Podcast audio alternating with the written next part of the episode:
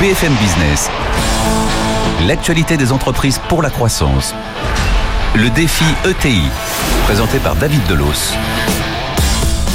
Et oui, vous êtes bien sûr BFM Business. Bienvenue à tous. Top départ pour euh, une nouvelle édition de Défi ETI, l'émission consacrée aux entreprises de taille intermédiaire. Ces sociétés qui ne sont plus des PME, qui ne sont pas encore de grands groupes. Euh, la plupart d'entre elles sont des histoires de famille. Alors justement, est-ce que cela demande un accompagnement particulier? Comment transmettre à ses successeurs, à ses proches, les rênes d'une entreprise familiale? Nous allons poser la question à, Philippe Cléry-Melin, le patron du groupe Sinoué. Et puis deux experts pour nous aider à y voir plus clair. Pascal Pellarin, de notre partenaire de la Banque Palatine, et Étienne Guérin, juriste, fiscaliste, gérant du cabinet de conseil Practice. Mais d'abord, l'actualité de la semaine. BFM Business, le défi ETI. L'actu de la semaine. Et on va parler marché de l'emploi avec Étienne Braque. Bonjour Étienne. Bonjour Après les multiples abaissements de croissance des euh, derniers jours, c'est au tour des créations d'emplois de marquer le pas. Elles ont été euh, moins fortes l'année dernière. C'est ce que nous apprend cette semaine l'INSEE. L'année dernière, la France a créé 160 300 emplois précisément. C'est une hausse de 0,8%, mais c'est deux fois moins qu'en 2017. Mais c'est pas vraiment une surprise car, comme vous l'avez dit, d'après les estimations de croissance, ça se profilait que les créations d'emplois l'année dernière elle est moins forte qu'en 2018. Pour rappel, la croissance en 2018 était de 1,5% selon l'INSEE. En 2017, elle était de 2,3%. Et pour autant, Étienne, la France a créé beaucoup moins d'emplois que ses voisins européens, alors que eux aussi, ils assistent à un ralentissement de la croissance. L'Allemagne, elle a créé deux fois plus d'emplois. L'Espagne, c'est trois fois plus d'emplois. Mais en fait, c'est compliqué de comparer les chiffres de l'emploi entre les pays euh, de la zone euro, car on n'avance pas au même rythme dans les cycles économiques. On n'a pas le même coût du travail. On n'a pas aussi la même dépendance à l'industrie, on n'a pas le même modèle social, mais en tout cas, il y a plusieurs facteurs qui peuvent s'expliquer. En tout cas aussi la croissance qui a été moins forte, ça s'est généralisé euh, dans euh, la zone euro, mais aussi la croissance mondiale qui est moins forte. Et puis euh, quelques aussi vecteurs, par exemple la baisse du taux de crédit d'impôt, compétitivité, aussi l'arrêt de la prime à l'embauche pour les PME en 2017. Donc tout ça, ça joue un petit peu aussi. Pour autant, on peut voir un repli de 1,5% dans l'intérim au quatrième trimestre. Et l'intérim, c'est souvent signe d'une reprise ou d'une croissance. Mais par contre, on a une bonne nouvelle, c'est du côté de l'industrie, puisque l'année dernière, il y a eu 10 000 créations de postes supplémentaires, et l'industrie, elle se retrouve même créatrice d'emplois net. C'est une première depuis 2001. Merci beaucoup, Étienne. Allez, place maintenant au focus de la semaine. BFM Business, le défi ETI, le focus de la semaine. Et pour ce, coup de projecteur hein, euh, sur ces entreprises qui sont étroitement liées à l'histoire d'une famille, on va poser euh, quelques questions à Pascal Pellarin. Bonjour. Euh, ce sont des dossiers que vous suivez de, près chez nos amis de, de Palatine, la banque des, euh, des ETI. Combien d'entreprises sont concernées aujourd'hui par une histoire de transmission à un proche, à une personne avec qui on a un lien du sang?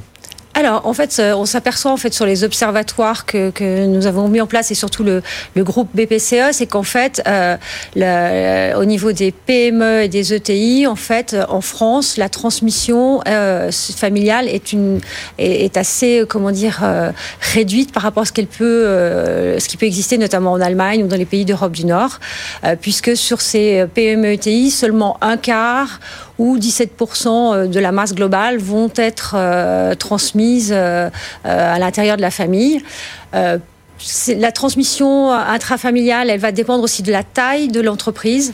Euh, sur les petites entreprises, elle sera plus courante. Sur les petites PME, euh, il y a plus souvent des cas de transmission familiale, notamment dans certains, secteurs d'activité. Mhm. Plus les entreprises sont industrielles, plus en fait ça va être un peu plus compliqué. Euh, ce qui rend difficile quelquefois la transmission, bah, c'est le coût de cette transmission, hein, c'est comment la financer. Oui, forcément. et puis c'est aussi la difficulté quelquefois de trouver un repreneur au sein de la famille. Mais donc en France, le taux de transmission intrafamiliale, c'est globalement 25% dès lors que cette transmission intervient à euh, lorsque le dirigeant a plus de 60 ans, c'est 25% de, cas de transmission familiale. Et, la tendance, elle va dans quel sens? Vers plus ou moins de, transmission? Alors, euh, de ce que j'ai lu, en fait, il y a un petit infléchissement plutôt en moins. Et ce qu'on voit, en fait, euh, c'est euh, que les nouveaux dirigeants, c'est générationnel. C'est-à-dire que aujourd'hui, on a des, entrepreneurs qui créent leur structure, qui la, qui la développent et qui, si jamais, en fait, ils rencontrent une bonne offre d'un d'un repreneur vont être très intéressés à finalement valoriser leur, leur enrichissement et ne se mettent pas dans une perspective forcément de transmission aux générations suivantes. Donc on a plutôt voilà, des gens qui vont... alors peut-être que sont-ils trop jeunes, ces entrepreneurs, et que la, le dernier coup, parce qu'en fait ils repartent aussi sur d'autres activités, peut-être qu'à ce moment-là, effectivement, il y aura peut-être transmission à, à, des enfants, mhm. mais en tout cas, il y a réalisation d'un enrichissement et pas forcément euh, passation du pouvoir au sein de la famille. Est-ce que ce sont des dossiers qui demandent un accompagnement bancaire, financier réellement spécifique? Alors, euh, la transmission familiale, oui, parce qu'en fait, euh, souvent on accompagne nos dirigeants pour la réflexion qui est conduite en amont de cette transmission, à savoir identifier le repreneur, identifier aussi les moyens de désintéresser la fratrie parce que souvent on a euh, plusieurs enfants, que tous les enfants ne sont pas en capacité de, mhm. ou tous les enfants ne sont pas intéressés à. Donc euh, il y a effectivement euh, toute une, comment dire, une ingénierie à mettre en œuvre pour identifier les meilleures voies pour préserver l'équité et favoriser la reprise par le, par le successeur. Alors Sinoué, fait partie de ces ETI euh, dites familiales. Sinoué, euh, c'est un des plus gros acteurs privés du secteur de la santé mentale en France. Étienne Braque nous fait découvrir un groupe fondé il y a un peu plus de 20 ans maintenant. C'est en 1998 que le docteur Philippe Cléry-Melin entre au capital de sa première clinique à Garches. Depuis, le groupe Sinoué, c'est neuf établissements, 80 millions d'euros de chiffre d'affaires et plus de 850 salariés. Un peu plus de 15 ans après sa création, Sinoué a pris le virage de l'international, avec en 2014 le rachat d'une clinique à Londres, le tout avec une spécialité, la santé mentale. Le groupe est devenu pionnier dans les techniques de thérapie. Sinoué, c'est aussi un groupe familial, cinq enfants ont rejoint l'aventure de quoi permettre de nouvelles étapes et devenir la référence européenne en santé mentale et en réadaptation. Bonjour euh, Philippe Cléry-Melin. Bonjour. Merci d'avoir accepté notre invitation. Vous êtes le PDG, le fondateur euh, du groupe Sinoué. Alors comment est née euh, l'idée de créer cette entreprise? Oh, je dirais le, hasard existe et, il a bien fait les choses. J'avais effectivement un parcours plutôt universitaire. Euh, essentiellement hospitalier public. Et puis mon patron m'a euh, orienté vers un établissement privé euh, à Meudon où il plaçait sa clientèle privée. Et donc je me suis occupé de cette clientèle, j'ai appris beaucoup auprès de lui, parce qu'il suivait ses patients, j'ai eu des leçons cliniques. Et puis un jour, le, patron de, la clinique euh, Bellevue à Meudon, donc euh, m'a fait part du fait qu'il était souffrant, qu'il était malade, que sa maladie effectivement allait l'obliger à quitter son, poste. Il s'est tourné vers moi en me disant qu'il considérait que j'étais probablement celui qui était le plus apte à reprendre son établissement. Donc ça a été une première acquisition hein, euh, en 92, mais le groupe lui-même est né en 98 avec l'acquisition du deuxième, établissement. Deuxième Pour être un groupe, il faut déjà être deux. Donc, en fait, le, métier d'entrepreneur, entre guillemets, vous, vous l'avez appris sur le tas. C'est-à-dire que J'ai appris sur le tas. J'avais probablement, je dirais, des prédispositions, puisque j'avais hésité avant de faire médecine, j'avais hésité avec HEC. Donc, ah ben. euh, voilà, donc probablement. Il y avait une appétence. Les gènes, je dirais, ne mentent pas. Hein. Et euh, c'est vrai que j'ai trouvé très vite beaucoup de plaisir à organiser, en tout cas, une offre de soins de qualité et c'est ce qui a conduit, si vous voulez, l'extension progressive mesuré de bons pères de famille de ce groupe. De bons pères de famille, mais euh, désormais, il y a quand même une demi-douzaine de cliniques. Euh, il y a d'autres projets, d'autres acquisitions ah, oui, oui, tout à fait. Je signale que je suis resté totalement indépendant. C'est ma nature. Hein. donc, je ne, je ne, fréquente pas les fonds d'investissement. Je suis resté donc euh, l'actionnaire majoritaire avec ma famille. Mhm. Hein. Et aujourd'hui, bon, arrivé à neuf, neuf établissements, c'est déjà lourd sur les épaules d'un seul homme. Hein. même si j'ai des collaborateurs qui naturellement m'aident et que j'ai pu sélectionner au fur et à mesure des années. Aujourd'hui, le contexte français fait que nous nous portons plutôt sur le développement de notre concept de psychiatrie, parce que c'est ça qui est le cœur du sujet, à l'étranger. Donc mmh. nous avons franchi le channel déjà. Oui. Hein. et nous prospectons en Allemagne. Nous avons des partenariats avec des groupes allemands, groupes familiaux toujours. Toujours, d'accord. Et nous, dans 15 jours, nous serons en Espagne et au Portugal pour visiter des établissements que nous pourrions éventuellement reprendre Donc, il y a et intégrer dans notre groupe. Il y, a, il y a quand même des choses dans, dans les, dans les Mais au départ, vous avez en face de vous un psychiatre. Hein. Même si vous me prenez pour un entrepreneur, je suis avant tout fondamentalement un psychiatre. Je suis passionné par la discipline de la psychiatrie et son évolution, c'est-à-dire vers la santé mentale et vers l'intégration de tous les problèmes d'environnement que vous connaissez, que tout le monde connaît autour de cette table, hein, et qui font qu'aujourd'hui, euh, la psychiatrie devient une discipline à part entière et qu'il faut prendre la, vague euh, au bon moment hein, et surfer sur cette vague. Et je suis toujours un surfeur. Alors, vous l'avez dit, hein, euh, 9 euh, établissements, ça fait oui. beaucoup pour les épaules d'un seul homme.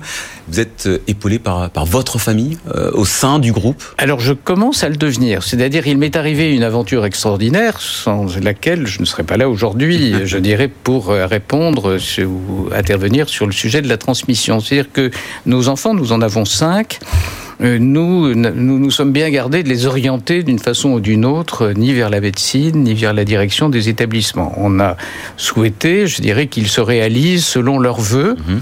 Ils ont fait de très bonnes études, ils ont fait des écoles de commerce pour la plupart. Hein.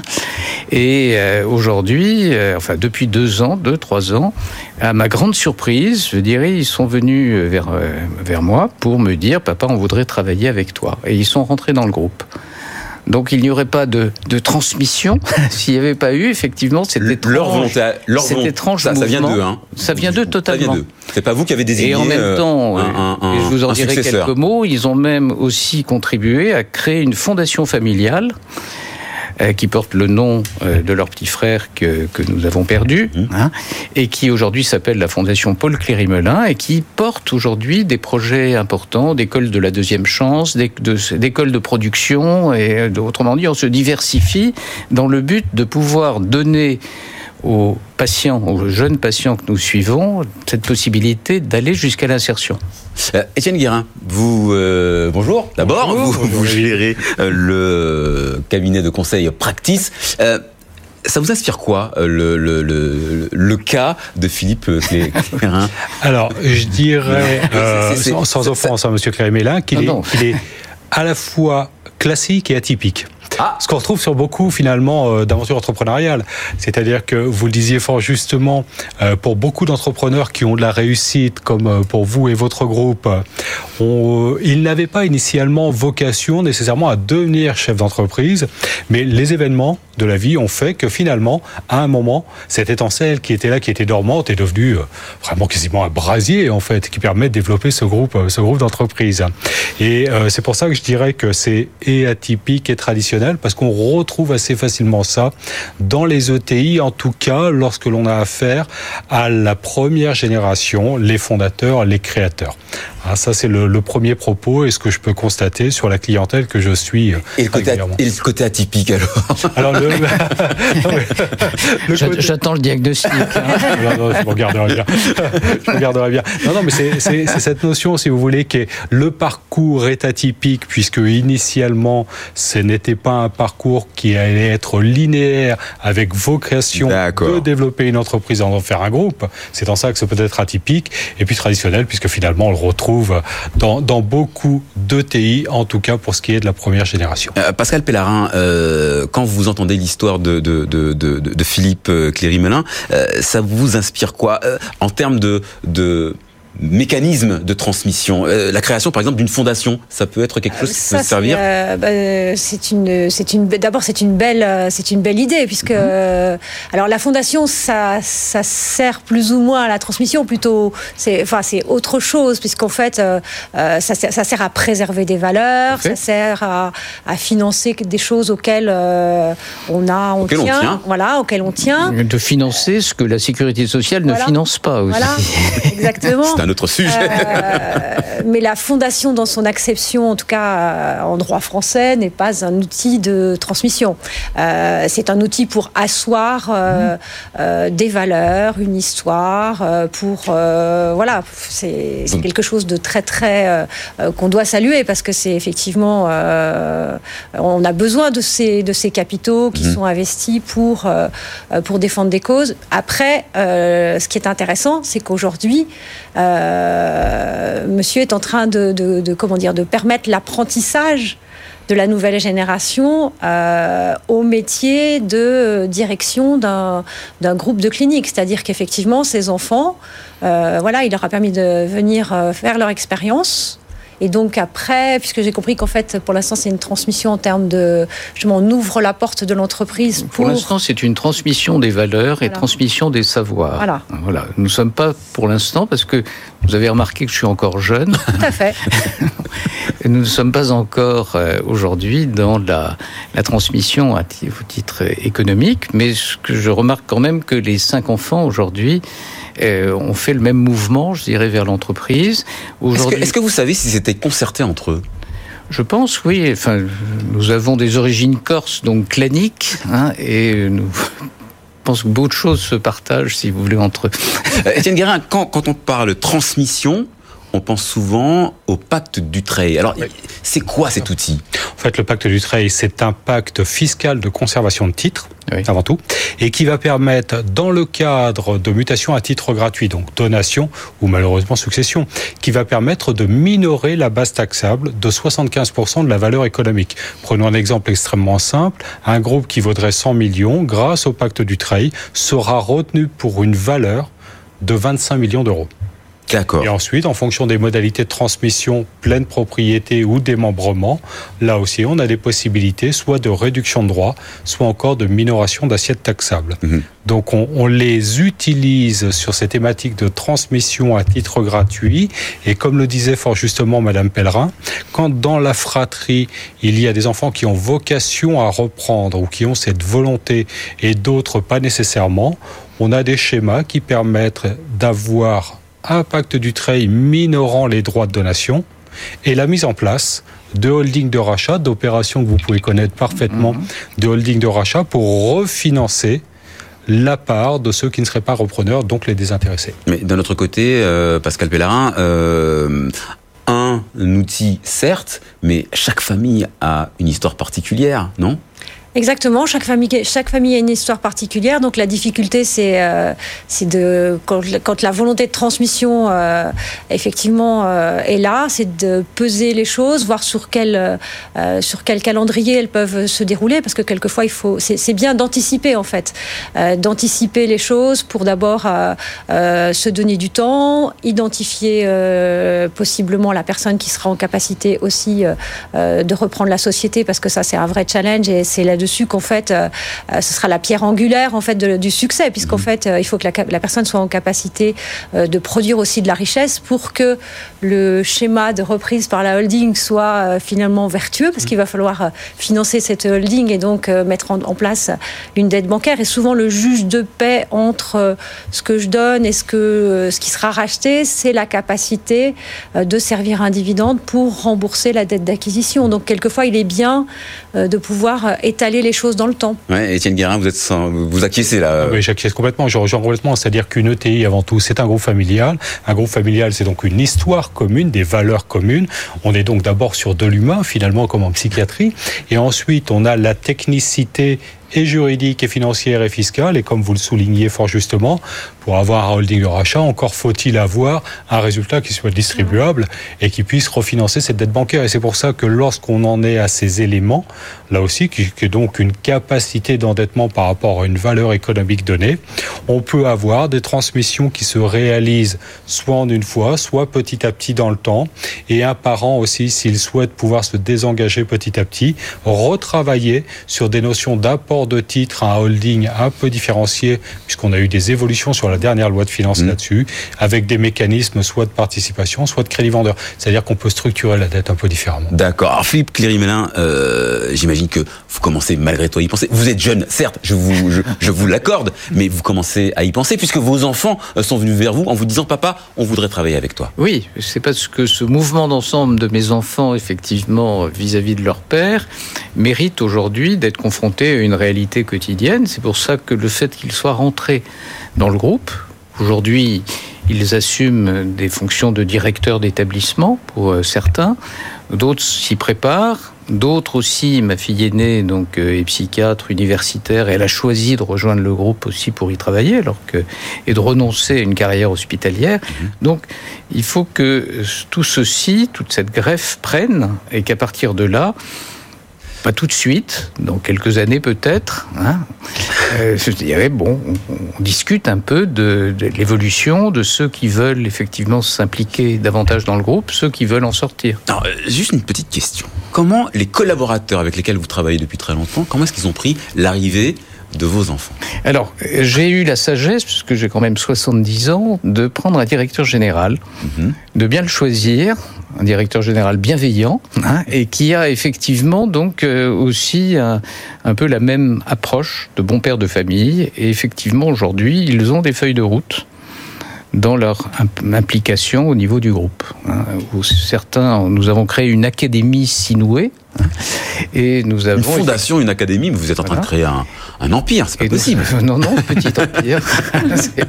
c'est pas, pas, Monaco, mais c'est pas plus grand.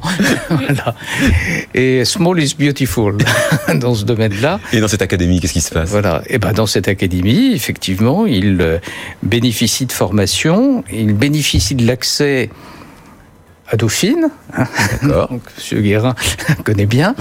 effectivement, l'un actuellement termine un Master 2, l'autre euh, démarre un MBA euh, de management des établissements. Donc, euh, ils vont améliorer leur performance et on leur fait confiance, je dirais, pour développer des établissements qui je le souligne, sont décentralisés. Nous avons un groupe qui est décentralisé hein, et qui n'est pas verticalisé. Pascal Pellarin, euh, ça c'est important aussi, hein, le, profil de celui qui va reprendre l'entreprise. Oui, parce qu'il faut que la banque soit à l'aise avec, euh, effectivement, euh, qu'elle identifie elle aussi le repreneur comme euh, garant de, euh, bah, de, de, la, bonne continuité, de la, prospérité, de l'entreprise. Parce qu'effectivement, le moment de la transmission, alors que ce soit, euh, quelle que soit la forme de la transmission, hein, c'est quand une entreprise change de main, c'est un moment de vulnérabilité de cette entreprise, effectivement, parce que il faut que la, voilà, les, personnes, les repreneurs, quels qu'ils soient, soient en capacité de préserver la rentabilité de l'entreprise, de motiver leurs équipes de bien comprendre le marché, de faire les bons choix. Donc euh, oui, pour la, pour, le, pour la banque aussi, c'est un pari. Euh, et euh, elle aime bien être confortée justement par l'apprentissage. La période d'apprentissage est une période vraiment nécessaire pour que la personne fasse ses preuves. Étienne Guérin, d'un mot, le, le successeur, il est toujours bien choisi? Pas nécessairement toujours, et, et, parfois, parfois il pense l'être et il pense être naturellement à sa place. Et quelques années d'exercice prouve et lui prouve même que ce n'est pas toujours le cas. Et ce qui est intéressant finalement dans l'histoire de votre groupe, monsieur le groupe Sinoué, c'est qu'ici on a les cinq enfants qui souhaitaient participer. Le challenge, finalement aussi un challenge euh, devait se révéler, ça va être de dire va-t-il y avoir un, deux enfants peut-être mmh. qui vont naturellement prendre le lead, qui vont vouloir finalement développer euh, ce groupe, les autres souhaitant se placer en retrait. Ça veut dire qu'il y a une forte thématique quand même d'organisation de la gouvernance hein, sur, euh, sur votre groupe finalement. Merci à, tous les deux pour, euh, pour vos éclairages. C'est l'heure maintenant du mot du patron. BFM Business, le défi ETI. Le mot du patron. Allez Philippe Cléry-Mélin, je vous donne une carte blanche une minute pour, pour un conseil. Alors, c'est pas forcément lié à notre euh, problématique de la semaine, hein, mais quelques mots euh, que vous ont inspiré votre parcours, votre expérience, euh, et qui, pourraient servir à, ces patrons, ces dirigeants qui nous écoutent. Croire en tout cas dans les valeurs que l'entreprise porte et participer donc du développement de cette conviction partagée avec ses enfants. Je suis dans une situation où les cinq enfants, effectivement, aujourd'hui, donc, ont rejoint le groupe. Certains, enfin, l'idée aujourd'hui, c'est qu'ils développent leurs compétences en même temps que le groupe continue de croître. Moi, je suis toujours aux manettes, hein, je n'ai mmh. pas transmis, hein, sauf mes convictions, nos valeurs familiales, vous avez bien compris, hein, et des savoirs qu'ils apprennent aujourd'hui et qui participent de la pédagogie active que notre groupe leur dispense. L'important, enfin ce qui restera de toute façon, c'est les valeurs.